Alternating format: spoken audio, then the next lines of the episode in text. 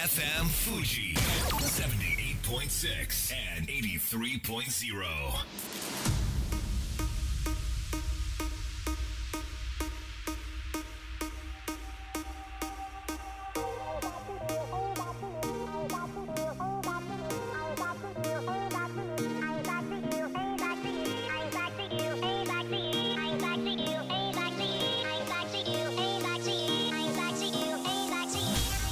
月曜夜のひとときいかがお過ごしでしょうか？この番組「みんなのラジオは」自分の故郷を盛り上げたい誰かの役に立ちたいぜひ知ってほしい聞いてほしいそんなたくさんの思いを発信していく番組です。本日で第258回の放送東京代々木のスタジオビビットより生放送でお届けしてまいります。東京都の新規感染者数先ほど発表されまして1673人とだいぶ減ってきたなという印象です。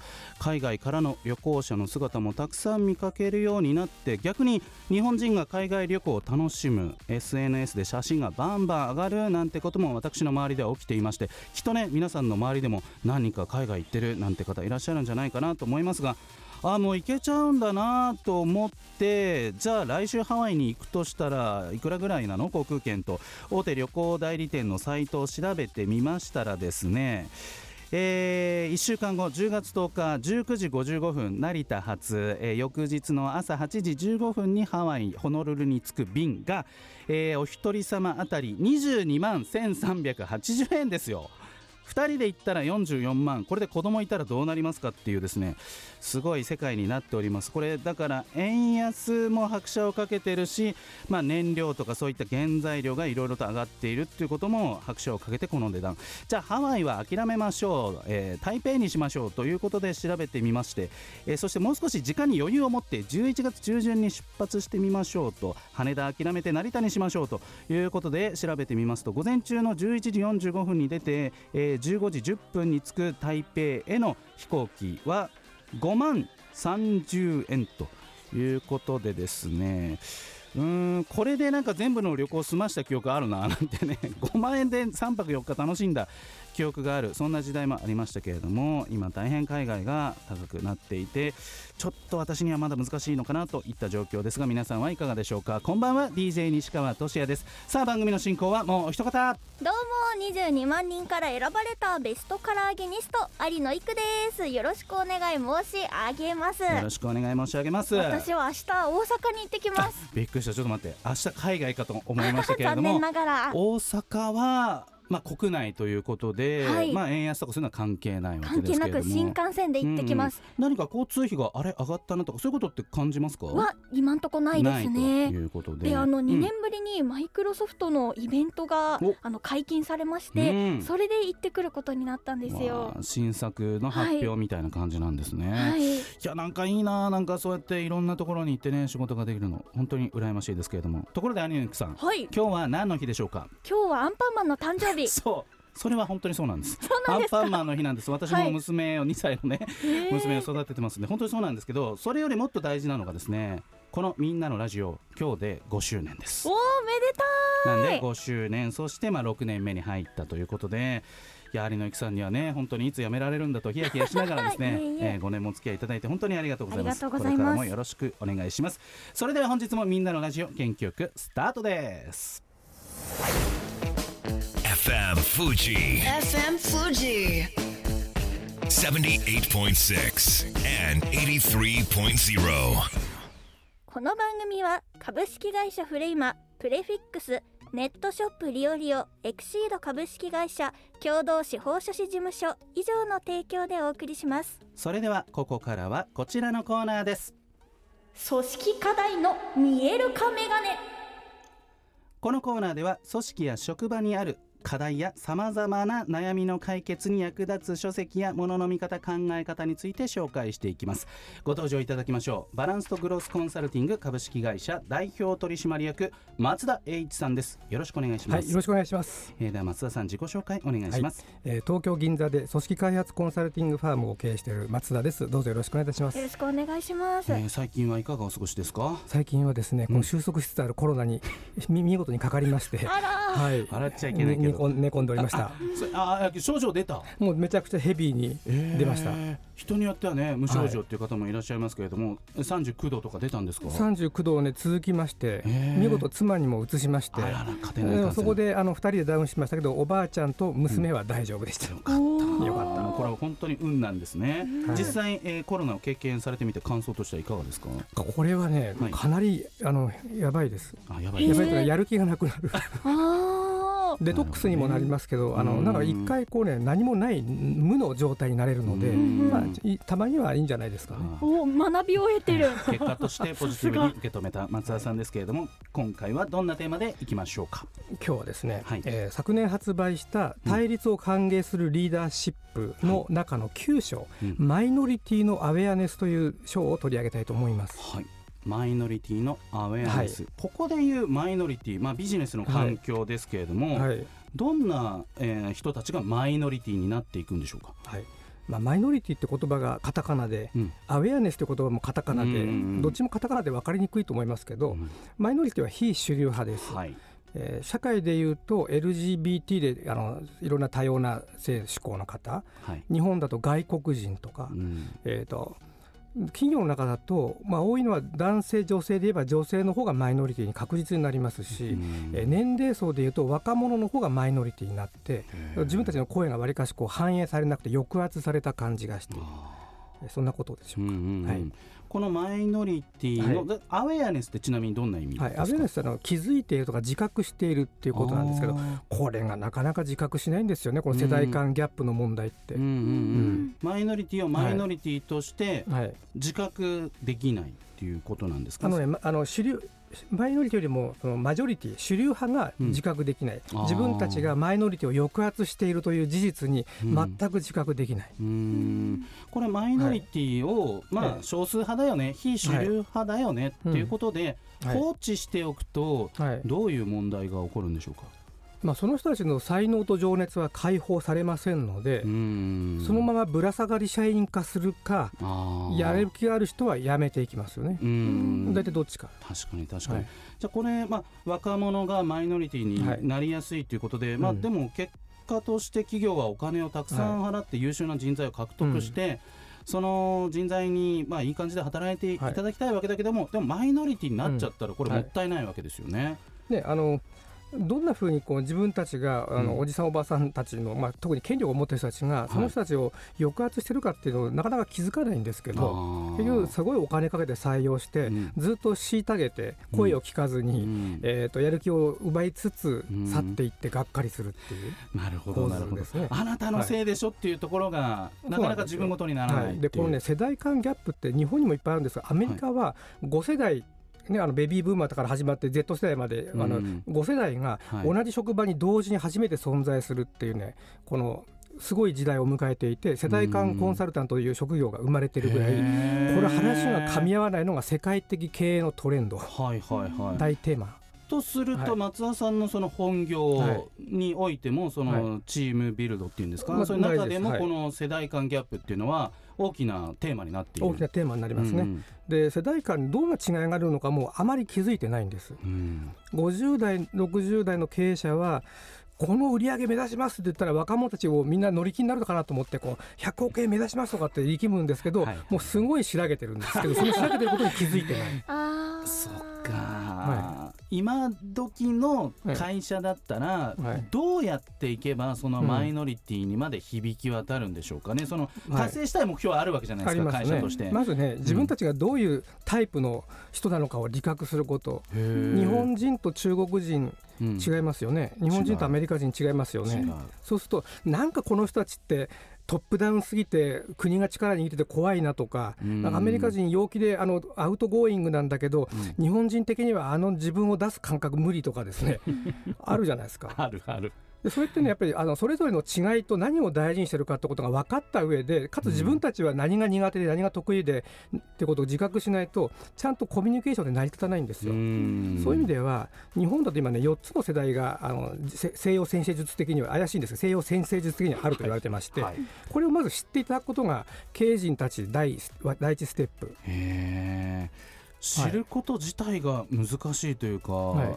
結構なな寄り添っていかなければ気づけないですよね。うん、さっき言ったようにその60年代生まれの人は職人気質うん。魔球で勝負系、星ヒューマなので勝利物質主義と自分が鍛えて職人として勝負するっていう、うんうんうん。このタイプであるので、はい。それ以外の世代の人たちは違うんですよ。うん。そうするとひたすら頑張って努力して魔球を生み出せっていう風なことを落ち着けるということに自覚してほしい。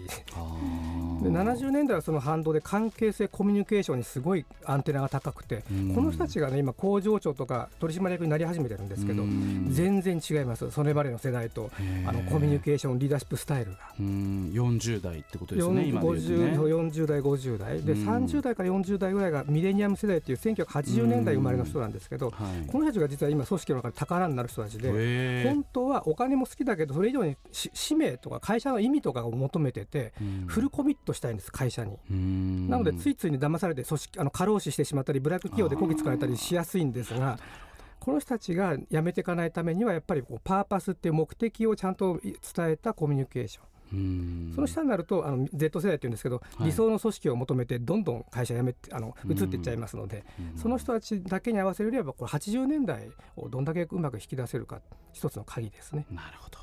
有野由紀さんは何かはい。お仕事をしていて、はい。ジェネレーションギャップ、はい。まあ、特に上の世代の方に対して何か感じたこととかってありますか、もちろんありますね、うん。さっきおっしゃってたちょっと熱血というか、うん。もう自分の睡眠時間をもう極限に削ってまであもー。こう頑張りたいっていううん。こう世代を感じたことも結構ありますうね。ん。睡眠を削るどうですか？今の時代その根性論っていうのはその、ん。他の世代に響き渡らせようとするとなかなか難しいところがありますよね。そうね。根性論の意味が多分違うんでしょうね。あー。あの星ヒューマンのノリと、うんうん。それからハイキューのノリと、うん同じその青春ドラマのジャンプの中でもだいぶ違いますよ。確かに。そうです当ててる視点も当たってる視点も全然違うし、ん。なんか当時の経済状況によっても左右されてると思います。そう思います。はい。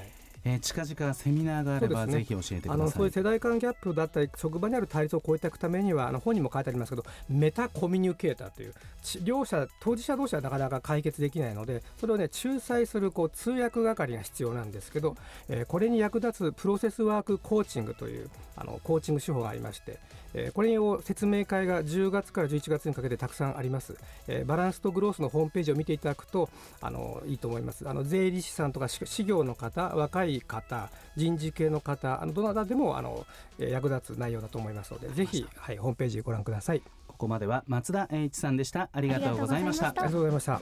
一曲お届けしましょう。古美術で「ま」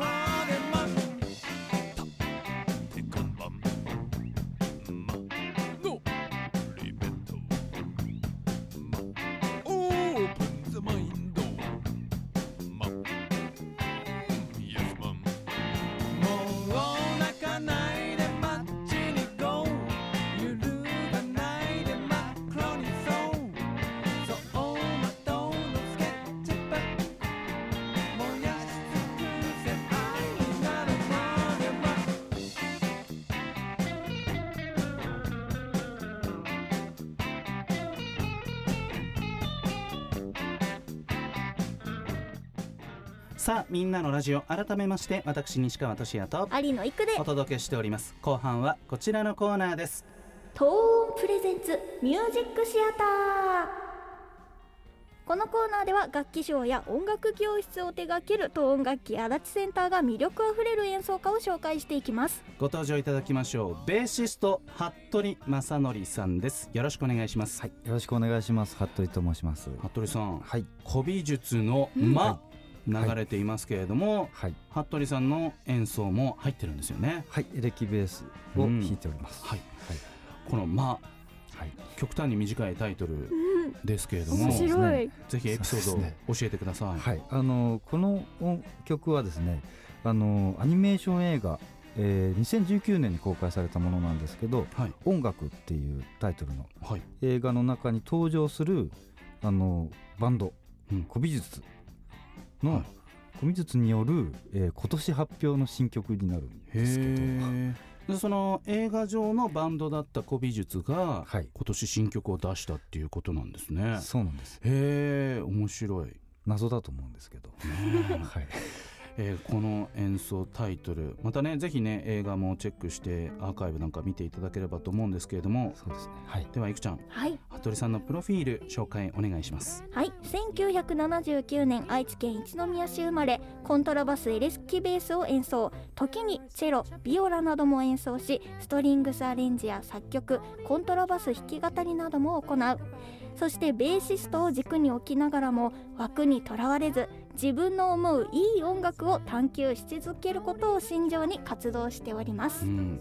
楽器のスタートはエレキベースだったんですよね。スタートはそうですね、うん。はい。そこから派生してこうチェロやビオラそして現在コントラバスはい。も演奏されているということでこれはなんか興味がどんどんそちらに向いたってことなんですか？そうですね、まあ、単純に、まあえー、とコントラバスエレキベースが一番最初でコントラバスに行ったんですけど、うん。あのそうですね。なんか弾きたくなっちゃったっていうか、はい。なんかねこの、まあ、エレキベースはこう電源、い。電気を必要として、まあ、ある程度こう場所が制約されますけれども、はい、コントラバスっていうのは、まあ、そういったものがなくて、そうですね。ねはいはいい。ろんなところで弾ける。この違いっていうのも結構服部さんの中で大きいんですかね。そうですね、うん。なんかエレキベースを弾いてる時にうん電気を使わないとペチペチしか音が鳴らないわけですよ、あのースピーカー通さないとね。アンプを通さないと。そうなんですよ、はい。アンプが必要じゃないですか、はい、うん、楽器1個であの音が出るということがちょっと喜びとしてありまして、へー普段はどんなお仕事をされたりどんなところで演奏されてるんですか？えっとまあ、基本誘われた、ん。誘われればどこでも古美術にも行くしその他あのいろいろなチームにも入ってらっしゃるんですよね、はい。そうですね。ん行ってらっしゃって、海外でも演奏された経験は海外でもそうですね。今月の頭がちょうどアメリカのテキサスに行えー！っておりまして、海外行けないよっていう話をオープニングでしたんですけども、ですよ。行く人がいましたね。あの物価は高かったですけど。まあまあそうですね、はい。あもう行ってきたっていう行ってきたところです。あすごい、えーそんな活躍されている服部さんですけれどもなんといくちゃん、はい。はい。今日ははい。生演奏とお。それに生歌もつけて披露していただけるということで、やったえ2曲目は「シークレット」でお願いしてるんですけども、1曲目はどんな曲を弾いていただけるんでしょうか？1曲目はあの僕が15年ほど在籍してます、NRQ という、あのインストあのインストゥルメントうんうのんうん。タルバンドはい。があるんですけれども、あのそこそのバンドの曲を「はい。港という曲なんですけど、港、はい。うん。あの普段はバンドでやってるんでうん。ベースだけでやることはないんいやそうですよね、まあ恐縮なんですけれどもぜひでは準備のほどよろしくお願いいたします、はいお願いします。いやいくちゃん改めて、はい。コントラバスってはい。でかいよね、めちゃくちゃ大きいですね。私の身長よりも大いやいきいです。やもうもうそれ2メートル近くない？だって。ありますね。うん本当に大きい楽器をですねあのこのスタジオまで運んでいただいてもそれだけで服部さんには感謝なんですけれども生歌生演奏を披露していただけるということで準備のほどいかがでしょうか。ではお願いいたします「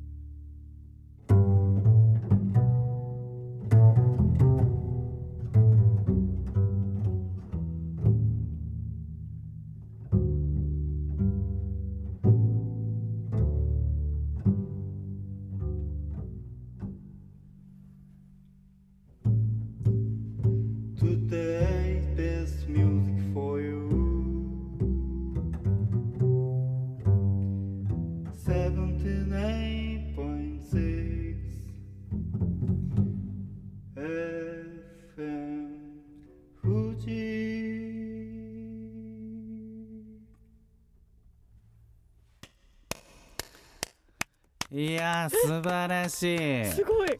最後わかりました？オリジナルのジングルなんですよ こめれちゃくちゃがいい。いやなんかこのジングルいいですね。はい。なんかほんと使いたくなっちゃうわけですけれども、い、やー服部さんありがとうございます。ありがとうございます。ベースの低音をこうむき出しで聞くってなかなかなかったのでそうね。うん体に響いて。とっても心地よかったです。ありがとうございます。さあそんな服部さん、いい。ろいろと、えーイベント、えーはい。ライブが控えております。ぜひ、はい。えー告知お願いします。ありがとうございます。えっと今演奏させてもらった最初の曲ですね。はい、あの NRQ うん。なんですけど、えっと今年6月に5枚目のアルバムを発売させていただいておりまして。おめでとうございます、はい。うん。でそのリリースツアーが、えっと、10月から、はい。あの来年の1月までちょっとゆっくりなんですけど、うん。いろんなところちょっと回さ回らせていただきます。のいいですね。はい。うん。あのお手数ですけど興味あればチェックしていただいわかりました。NRQ ですね。はい。てでもう一ついいですか？もちろんです。すいません。えっと最初に聞いていただいたの「ま」っていう風ですね、うん。古美術。はい。古美術、でこれがえっとですね絶賛今ツアー中なんです。おおそうですか。はい。うん。今日富山から帰ってきたとえーころなんですけどありがとうございます。はい素晴らしいうん。え富山でライブしてライブをして昨日ライブだった昨日ライブではい。今日帰って富山遠いよ。結構。そうですね。遠いですね。え東北陸新幹線とかじゃなくて車で？車でちょっと僕だけ帰りはあのあ別あありましたんで、あはい、ちょっと新幹線で来ました。あよかった。あそうなんですね。いやでもそんなお忙しい中、はい。富山から戻ってきていただいてそして、そうですね。えっ、と、あと1公演残ってまして、うん。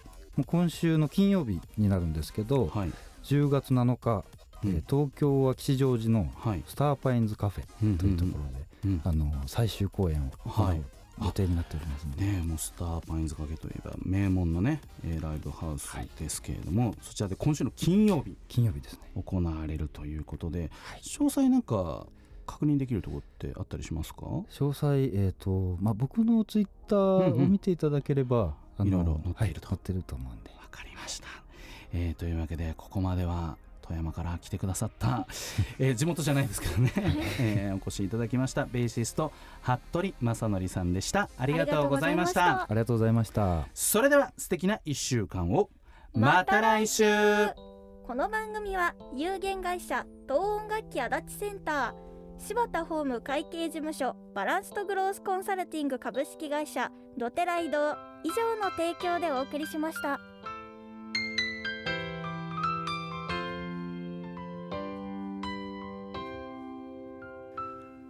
最後だと分かった。でも言いたかった。